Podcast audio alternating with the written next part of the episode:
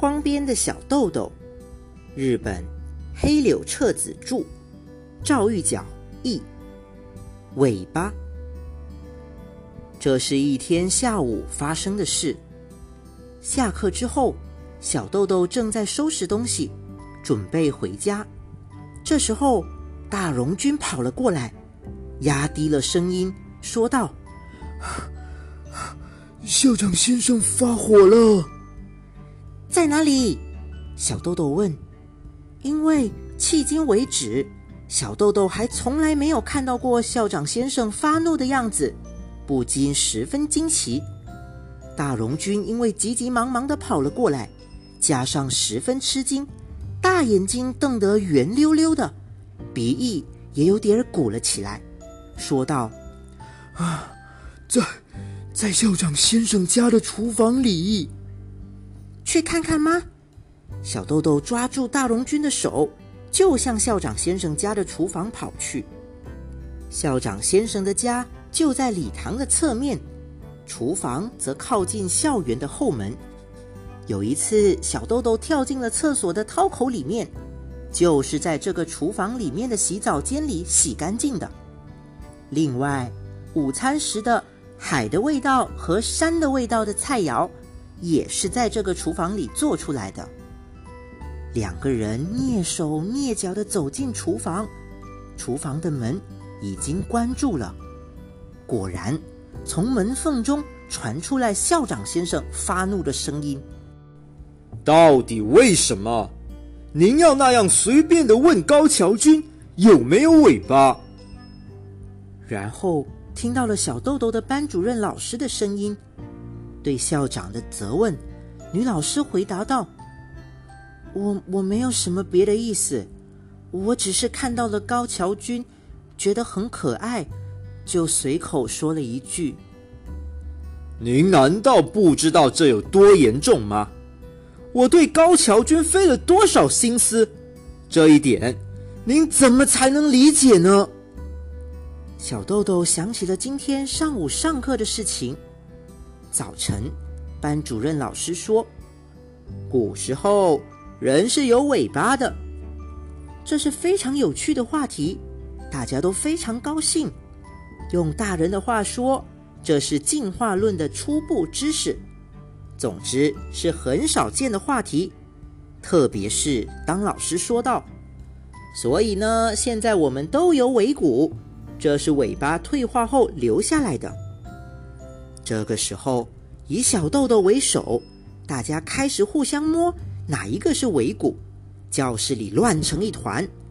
在这个话题的最后，老师开玩笑的说：“有没有人还有尾巴呢？”高桥君，你有没有呢？高桥君急忙站了起来，摇着小小的手，认真的说：“我没有。”小豆豆明白了。校长先生正是因为这件事而发怒。现在校长先生的声音不像是在发火，而是充满了悲伤。您有没有想过，高桥君被您问有没有尾巴，他会是什么心情呢？女老师没有回答。小豆豆不明白为什么尾巴的事情会惹得校长先生这么生气。如果老师问我有没有尾巴，我一定高兴死了。的确如此，像小豆豆这样的孩子，身体上没有任何缺陷，所以啊，即便老师问有没有尾巴，也一点也不会在意。但是高桥君的个子已经不可能再长高了，他自己也知道这一点，所以啊，校长先生在开运动会的时候。特意设计了适合高桥君的项目，让他可以取得好成绩。而且，为了去掉身体上有障碍的孩子的自卑心理，让大家都不穿泳衣，一起到池子里游泳。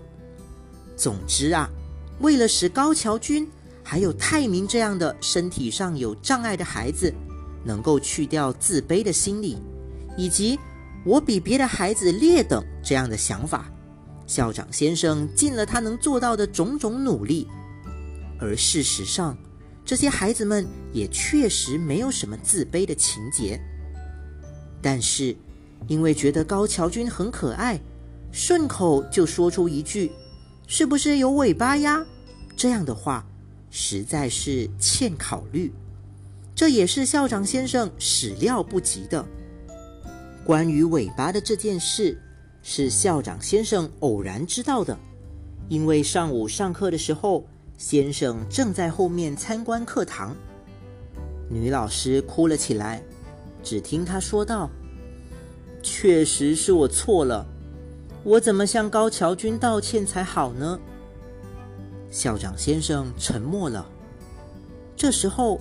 小豆豆很想看一看校长先生，但是从玻璃窗上是看不到的。